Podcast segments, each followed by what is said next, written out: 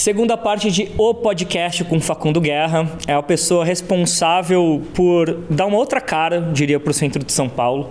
Não vou dizer para São Paulo inteiro, porque São Paulo inteiro é um negócio. São Paulo é, não existe. São Paulo não existe. E você falou que São Paulo é uma metástase, e a gente tem muito, a gente sempre teve essa visão, né? Que, pô, a gente já viajou tanto para tanto centro urbano e a gente olha para São Paulo e fala, cara, isso aqui no final é um erro, assim, né? De, de eu não. Sei como funciona. Tem, Na real, não sei como é, funciona. Eu lembro que uma vez eu fui fazer uma gravação, eu andei uma hora e meia de carro sem trânsito, eu estava em São Paulo ainda essa coisa São Paulo não acaba. Daí você fala, como que isso aconteceu, né? E daí você vem com essa com o Vegas, né? Que a gente volta ao Vegas porque eu acho que é muito interessante onde tudo começou.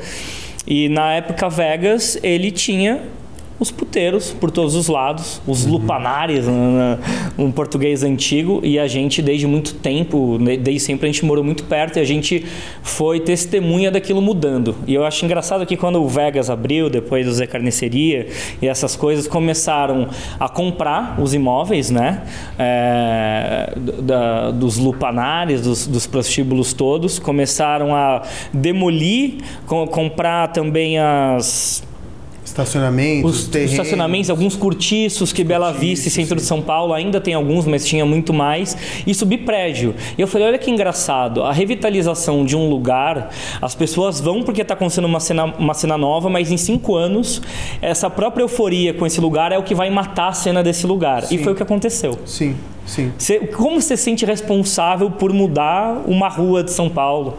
Cara, eu primeiro que eu nunca tive essa intenção, o que eu estava procurando era aluguel baixo.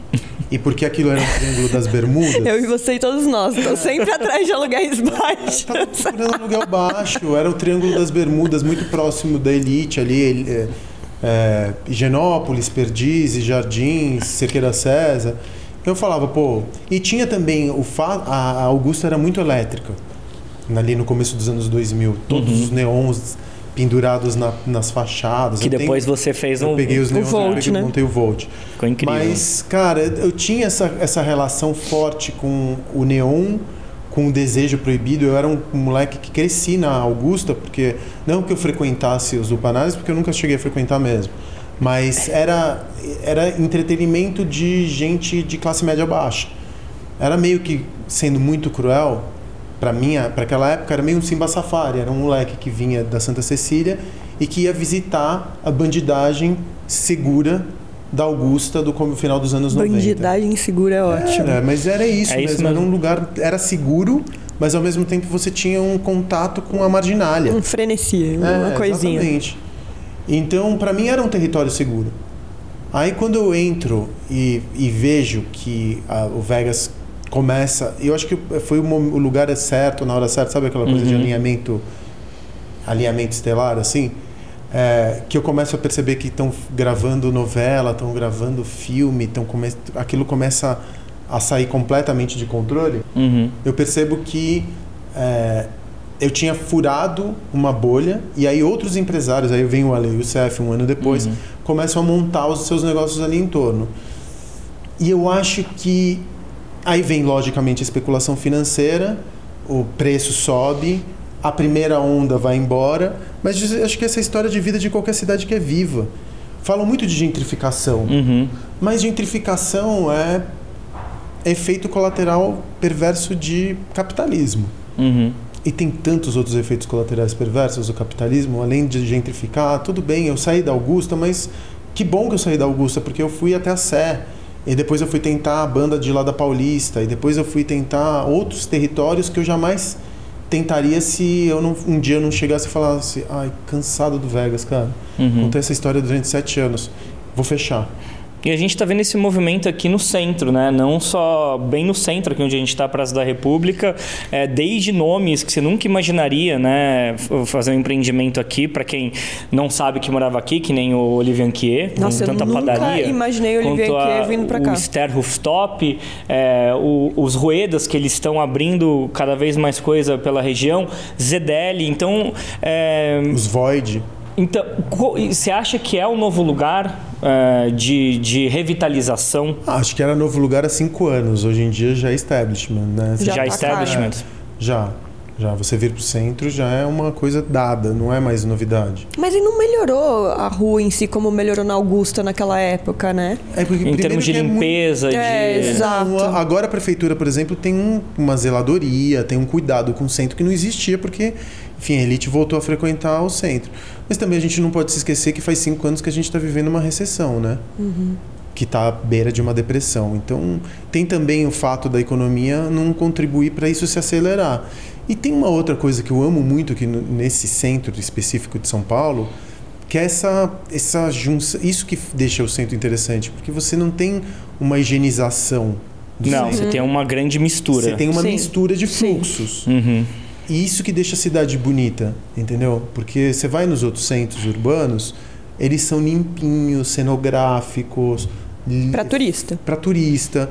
Enquanto que aqui você vai ser incomodado pelo dependente químico. E que bom que você tá, vai olhar para o dependente químico, porque talvez em nenhum outro lugar da cidade você veria esse dependente químico. Então, e talvez você olhe para esse de- de- dependente químico com sorte, você fale, pô, você tem um pouco de empatia por aquela vida que está ali no meio Do lado do Starbucks. do Starbucks num frio de 5 graus sem um cobertor, Sim. entendeu? Nisso faz uma cidade melhor. Quando você se depara com outras classes sociais, com outras existências diferentes Com outras da tua, realidades, né? Você Sim. vai ver uma travesti, você vai ver uma transexual, você vai ver um dependente químico e você começa aí aí emerge. Por isso que o espaço público é tão importante, porque você cria desconforto, conflito e emerge a, o, o- a noção de que existe uma outra existência que é diferente da tua Uhum. e que portanto a gente tem que coexistir em Você cidade. exerce empatia, né? É, eu, eu, acho que eu tô sendo um pouco ingênuo. Não, nisso. tem romantismo. Mas também se você não fosse romântico, você não, ter- não ia ter aberto nada que você abriu. Acho que nenhum empreendedor. Aliás, você tem vontade de abrir outros empreendimentos que não bares, restaurantes, baladas, que tanjam outra coisa ou não? Vai abrir O quê? O arcade. o arcade. Mas uh, o, O arcade vai é ser o quê? entretenimento, Né? É entretenimento? É, É, tá- jogos? é. Jogos? É, a gente vai pegar o antigo Cine Piranga, que fica do outro lado aqui da barra, do vizinho de Vizinho? vocês. É. Que é o cinema mais bonito que a gente teve em São Paulo, Rino Leve, em 1938. É, aliás, ele é uma cápsula do tempo. Se vocês quiserem visitar depois, a gente pode entrar lá. porque quero, lugar, meu, você entrar num cinema que foi abandonado é uma das experiências mais fortes que você vai ter na Nossa. tua vida. Você entra lá e tem um pôster da o- a folhinha de 1997 com a mulher pelada, ainda na o projetor liga. Tem a parece que caiu uma bomba H em São Paulo. Uhum, e sobrou ali. É, tem tipo a térmica de café tá lá ainda, os rolos de filme estão lá, o manifesto dos filmes que estavam passando nas sessões. É maravilhoso. E a gente vai converter ele num templo nerd junto com os caras do Omelete, CCXP, Game XP, enfim. Que da hora. Mas você tem, você tem, você é um romântico. Na verdade, você é um, porque até o Zé Carniceria, né, a cuida, o cuidado com que, com, com, é, com a reforma de manter elementos ali, o Riviera. Ah, mas- Você tem esse lugar de olhar, a- apesar de você olhar para frente, E você quer você respeita história, né? o passado e você quer ressignificar talvez. Cara, eu vou te dizer, eu já fiz muito essa, essa análise para entender se eu sou mesmo um romântico ou se eu sou um homem de negócios. Eu acho que eu sou um homem de negócios. Mas você não pode ser os dois Você não pode ser os dois? Às vezes não. Hum. Às vezes o romantismo ele ou eu já fui muito romântico no passado e isso detonava é, meu lucro. Eu te, vivia preocupado com grana. Tipo, quatro anos fazendo o Zé Carniceria. Exatamente, sabe? Não, não, Por que não o fazia-? Porque ele teve que fazer uma reforma respeitando todas as coisas Ah, internas. tá. e aí verdade. tem uma coisa que uma hora você tem que parar de ente- o, o que eu entendo mesmo. Eu, tô, eu, eu como vocês, como empreendedor, o que, que eu fico o tempo inteiro pensando? Como reduzir risco? Uhum. É só isso que eu penso. Eu tenho que reduzir risco. Eu não tenho dinheiro para perder. Se eu perder, eu não consigo pagar a escola da minha filha. Eu não tenho sobra. Eu não tenho dinheiro acumulado numa conta corrente. Honrar os próprios funcionários, né? Que estão ali trabalhando com você, né? Exatamente. Eu tenho um monte de vida que depende da, da- Da do meu seu trampo. trampo. Então eu não posso me arriscar. A partir do momento que eu entro num lugar que foi abandonado, eu tenho, eu já não tenho mais a folha de papel em branco. Uhum. Entendeu? Que é o que apavora qualquer criador. Tá, pode criar. Você já vai tem uma aí. história, você já tem um branding construído, uma Eu já história tenho ali. nome, eu já tenho brand, eu já tenho logo, eu já sei o que, que o negócio fazia. Uhum. O que eu preciso fazer é olhar para o passado e brincar de retrofuturismo. Olhar para o passado e atualizar no. Isso é muito bom. atualizar aqui. Sim. Eu tô lidando com um canvas que já, um limite, uma moldura já pré-estabelecida. A limitação criativa, Limitação que é criativa. sempre É a melhor coisa É, que você tem. melhor É uma coisa. Porque, ah, eu posso tudo. Daí você Congela. dá tipo, pum, aquela tela azul, né? Você não sabe o que fazer. E como as pessoas elas são, elas anseiam, a, a coisa que a gente tem desde que a gente é gente é uma narrativa. E, co- e a coisa mais difícil talvez pro brand de uma marca é construir narrativa, né? O tal do primal brand, esse tipo de Nossa, coisa. total. Se você já tem uma narrativa, é muito mais fácil, as pessoas já estão muito mais ajudadas a passar aquela narrativa para frente. O que me leva a uma outra coisa que é o seguinte: você entende que as novas narrativas são contadas em redes sociais e Uhum. você está cada vez mais preocupado em como que os ambientes são instagrameáveis. Esse nome ele é horrível e tal, Uhum. Não, mas é. Que é fácil de co- compartilhar que é de fácil de compartilhar. Exatamente. E você está pensando nisso, ajudando a pessoa, além de você já ter a, a- a moldura do- da história, daí você vem vem com uma atualização, brincando de retrofuturismo, você tá, você fala, pessoas, a iluminação aqui também é boa, passa essa história para frente. Isso daí tá cada vez mais no core de estratégia de negócio mesmo, de comunicação de todas as suas marcas. Uhum, tá, mas tem uma vantagem que ele dá com a verdade. Por exemplo, uma coisa que eu amo e eu odeio ao mesmo tempo, o que virou a piscina de bolinhas dentro do Arcos. A piscina de bolinhas ela foi montada porque eu não tinha dinheiro para terminar a obra e eu fiz uma piscina de bolinhas porque eu precisava levar minha filha. Pra minha filha vai pro Arcos comigo. Eu falei, o que, que eu vou fazer aqui? Ah, vou jogar um 20 mil bolinhas aqui dentro, vai custar 8 mil reais, que foi exatamente aquilo que a gente gastou. Cubro uma área de 150 metros que eu não sabia o que fazer com ela, jogo minha filha aqui dentro e beleza, acabou, tô resolvido. Minha filha tem, na época tinha 6 anos, ela ia se divertir na maior piscina de bolinhas Do subterrânea do Brasil. Isso virou um ambiente instagramável.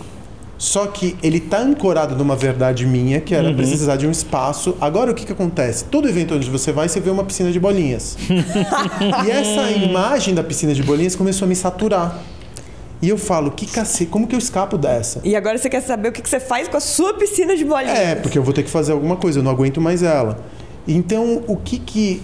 Quando você fala de compartilhar alguma coisa, eu tenho que começar do, do ponto de vista da verdade. É, é lógico que a verdade é muito questionável. Que porra é verdade? Mas pelo menos o o seu propósito e a sua intenção em fazer aquilo. Ou entender o que, que o lugar falava, o que, que ele emanava, o que, que eu tenho para falar, que eu não cedo, não concedo, não troco por dinheiro nenhum, e é isso que eu vou ventilar. Uhum.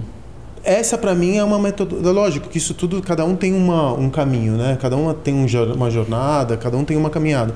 Mas lidar com essa verdade, essa semente de verdade do lugar, expandir ela por redes sociais, amplificando essa verdade é, com construção de produto e tudo mais, é como eu tenho lidado com rede social. Então, o Arcos, por exemplo, a gente é politicamente engajado, que é uma coisa que as marcas têm uma certa Resistência, né? A gente fala sobre gênero, a gente fala sobre gêneros não binários, a gente fala sobre é, minorias políticas, a gente fala sobre vegetarianismo, a gente fala sobre futuro.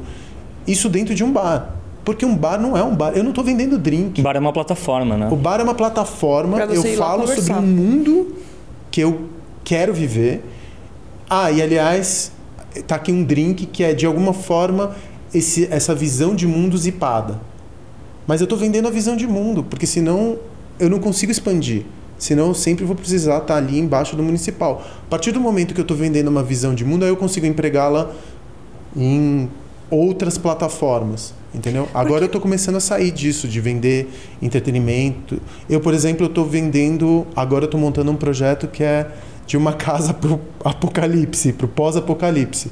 Estou É montando... uma Já me casa, interessei. casa mesmo ou não? Já me- eu não sei o que, que é, mas não, já me interessei é uma por casa esse pra nome. morar ou é... Não, ou é, pra- um refúgio para você se desconectar do grid. É um projeto que se chama Altar. Eu estava muito preocupado com o futuro, estou muito preocupado. Sou, Também, sou nossa casa é toda off-grid. A É? nossa casa na fazenda é. É, toda off-grid, painel solar, né? Uhum. Então, eu tô muito nessa história do off-grid agora, porque eu falei, cara, vai quebrar, vai, vai colapsar. Eu não digo que a gente vai entrar no apocalipse zumbi, mas eu acho que a maneira como a gente Vai entrar sem a gente perceber, já tá entrando. já tá muito. Vai indo, vai indo aos É, poucos, enfim. quando você vê, Mas você onde já. que é isso daí? Então, é uma, é uma casa pré-fabricada que chama Altar. Ela, é to- ela tem sistema de tratamento de águas cinzas, ela tem painel solar, ela consegue puxar água de condensação do, do entorno. Você não Isso precisa é furar incrível.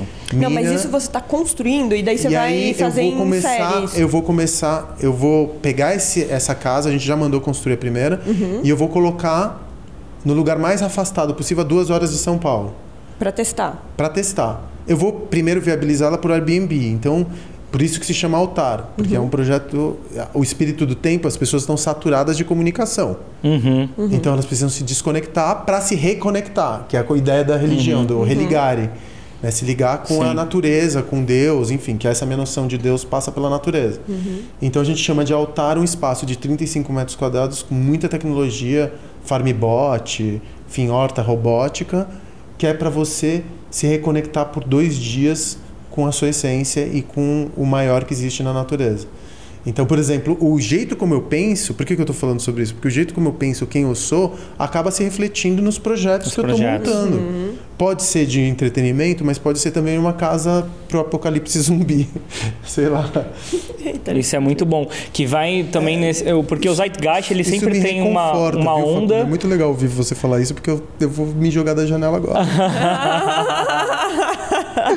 Mas é que sempre tem uma onda, né? A massa e sempre tem uma contra-onda que, que vai questionar tudo, né? Esse movimento também até da- das mini casas, né? As tiny houses nos Estados É, Unidos, é. que elas, elas são muito fortes, elas estão em lugares afastados da cidade para essa reconexão. E é engraçado, né? Essa, essa reconexão com a natureza, na verdade, quando se fala que passa pela natureza, o pensamento místico sempre começou na natureza, Sim, né? Depois sim. que a gente inventa outros nomes para Você é um nerd, Paulo. eu sou um nerd, Ele é né? Eu sou... Agora, esses dias você você basicamente deletou todas as fotos do. É por esses dias, é um modo de falar. Mas você deletou todas as fotos do Barcos, né? Sim, Tirou tudo, guardou, arquivou, Não, deletou. O que, que você apagamos. fez? Você apagou. apagamos. Nossa. A gente O que, apagou. que você queria? Zerar o algoritmo? Não, cara, recomeçar, porque na verdade, quando a gente está fazendo o Arcos, é uma plataforma e a gente tem essa coisa da temporada. Em cada temporada a gente conta uma história, que é um filminho mesmo, que a gente contrata uma equipe e monta um filme sobre a inspiração para a próxima temporada. Então a De quanto, temporada quanto tempo você faz isso? cada seis meses. Cada seis meses. Então a próxima temporada ela é disparada por um conto do Borges, que se chama Ukbar, que ele conta a história de um cara que encontrou numa biblioteca uma enciclopédia sobre um mundo desconhecido. Era um mundo que não existia, ele contratou antropólogos, sociólogos, cientistas, astrofísicos para construir uma enciclopédia de um mundo imaginário. Porque veio esse conto do Ukbar porque a, a Chula, que é a chefe de bar, falou: "Olha, cada pra, o drink para mim é um mundo. Eu coloco tudo que eu aprendi no teatro, nas artes plásticas. Por isso que o Jean Ponce, esses caras que são o próprio, enfim, os grandes bartenders gringos, eles usam o, o drink como um veículo. Uhum. Não importa você fazer o mix de dois produtos, isso você É o de procura receita. Você se expressa pelo drink. A gente está vivendo nesse capitalismo da expressão, da autoria, da expressão digital. Eu falei, então se cada drink é um, é um mundo, vamos construir uma narrativa em que todos os bartenders são criadores de mundo. Olha, Aí tem que uma, legal isso. Tem uma, uma página no Instagram que se chama Encolher as, as Pessoas. Você já Eu viu? não vi. Nossa, eu nunca vi. São, Ah, que são umas figurinhas que elas vão vivendo, é. tipo, um livro vira uma outra coisa, uma maçã vira um planeta. Exatamente. Sim. Aí a gente chama- vai chamá-los Isso é muito legal. para colaborarem com Ai, essa nova temporada. Então a temporada passada era a Ingrid do Entre Cubos com os caras do Papelaria Instagram. E a gente chama, Uhum. em vez de construir cartas temáticas, pensando em, sei lá, ah, coquetelaria japonesa, a gente chama, chama gente viva para colaborar com a gente. Uhum. Vamos colaborar, vamos a gente fazer aqui. Porque é isso, cara. A gente goza junto, ninguém goza Mas a sozinho. galera influencia nos drinks também? Tudo, Ou tudo. tu- A gente, não só na a gente criação senta e do... É fala cocriação assim, de fato. É, de isso. De verdade. E a gente está numa época que está muito permissiva, está muito aberta para collab, eu vejo em tudo, desde. E, e- e acho que já não é mais greenwashing, desde moda, a bar, a restaurante. As pessoas estão se unindo, elas estão entendendo que. E até do ponto de vista de negócio mesmo, quando você faz collab, um chama o público do outro, Uhum, é além bem de criar uma coisa nova, para você movimentar pessoas e, e- e comunidades em torno de, um- de um- de uma coisa nova, faz muito sentido, né? Você sente que você muda um pouco o público quando você faz esse tipo de colaboração da- dentro da casa ou não? Ou Puta, continua indo as mesmas figurinhas ou não? Pra mim, público é uma coisa muito abstrata. Eu não faço pro público, eu faço pra gente. Não, mas assim, mas você olha a galera que tá ali dentro e você vê que mudou, que deu uma renovada ou não? Ou você nem percebe isso? Não percebo, pra mim são humanos que estão compartilhando daquilo que a gente gosta. Eu assim, se eu fosse me preocupar com o público, é como uma, quando eu trabalhava em corporação, eu tinha que me preocupar com acionista. Quem caralho é o acionista? Quem é uma velhinha que está no interior do Tennessee controlando um papelzinho? Quem é o acionista? Quem é o público? A gente vive como empreendedor, a gente viveu durante muito tempo com aquela história, ah, o business plan, o público-alvo. Que público-alvo, truta? Isso não existe. Quem é que a gente não pode falar nem humano com H maiúsculo? O que, que eu vou falar de público-alvo? Eu não, ainda que é, a gente tenha uma certa granularidade do que, esse público hoje, eu saber que eu sou um homem hétero, cis, branco, de 45, da classe A, teoricamente eu seria bolsonarista, né? Eu me coloco exatamente no ponto onde eu sou um homem conservador. Mas você não é? Não, tô brincando. eu acho que eu não estaria aqui se eu fosse. Pera, gente, deixa eu fazer uma per última pergunta aqui. Eu preciso agora do Facundo. As histórias todas foram incríveis e tal. Eu quero de você, porque você falou que você fala, ah, é, não preciso de um público a mais ou de. O que você basicamente falou no, na questão lá do Instagram, naquela outra, naquela outra hora é.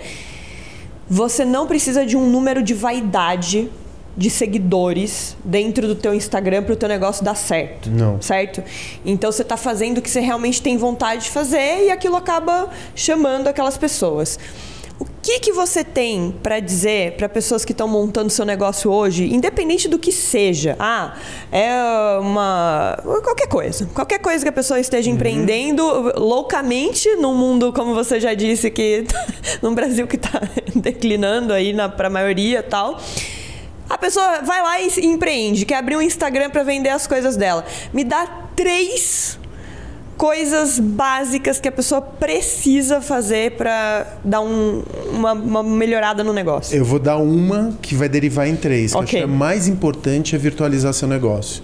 No sentido de você saber, as pessoas começam a empreender, pegam um aluguel, contratam design e elas não sabem o que elas querem ou por que, que elas estão fazendo aquilo. Então, se perguntar por que, que eu estou fazendo isso, que problema que eu estou resolvendo de verdade, por que, que é desse jeito, a partir do momento que elas encontraram essas respostas, virtualizar o negócio. Eu tenho 3D de tudo que eu faço, eu fiz os 3D. Tô, lógico, eu tenho hoje condições de fazer isso. Mas eu não faço business plan, eu te digo como o negócio vai operar sem ter assinado nenhum contrato. Então, antes de mais nada, virtualizar o negócio assim, é saber qual que é o cardápio, ou saber qual que é o teu mix de produtos, saber que tipo de serviço, qual que é o nome, uh, como que você vai comunicar, virtualizar o seu negócio antes de ter o um negócio. Uma vez o negócio virtualizado, construa a sua comunidade abre, não fica com medo do segredo, o segredo é a alma do negócio, isso não existe mais. Compartilha, vê, começa a rodar ele e perceba se você tem aderência ou não, se as pessoas estão interessadas. Antes de abrir. Antes de abrir. E ah, você fala uma parada, você fala uma parada muito boa no seu livro. Aliás, você que está vendo aqui, compra esse livro, Empreendedorismo para Subversivos. É incrível, porque você fala de uma outra maneira, é, é uma relação é, muito pessoal de como que o Facundo faz negócio. Só que você, se você pegar aquilo ali e abstrair para o seu negócio, o modus operandi de agir, ele é muito rico, que é isso que você está falando. Que tem uma parada aqui lá dentro que eu acho muito foda, que é você é dono da imagem do seu negócio até você lançar. Sim. E daí cai até na piscina de bolinhas. Depois que você Depois... lança, você, você consegue deletar as imagens, lançar um novo cardápio, você tem uma certa autonomia para fazer um rebrand. Mas, mas você não consegue deletar mesmo... as imagens das pessoas que te repostaram, por exemplo, é. né? a gente perde o controle arquivo, né? do que, que é o nosso negócio Exato. depois de um tempo. nunca teve controle, cara. O empreendedor ele não é dono de não, nada. De Essa ilusão do dono, da posse, de que você é dono de alguma coisa, é puramente egóica. Entendeu? Você pode articular um monte de coisas e sugerir uma solução, mas uma vez que ela está pronta, pode ser que ela saia pela culatra, não foi utilizado do jeito como você queria, você não é dono de nada. Acho que essa é uma do, a ideia do doninho, do proprietário, aquela coisa meio que você tem em restaurante pro, o proprietário desse lugar, você veja aquilo na porta, fala, mano, não é possível que façam ainda isso. Essa ideia da posse, ela está obsoleta. Então, uma vez que você soltou, não é mais teu.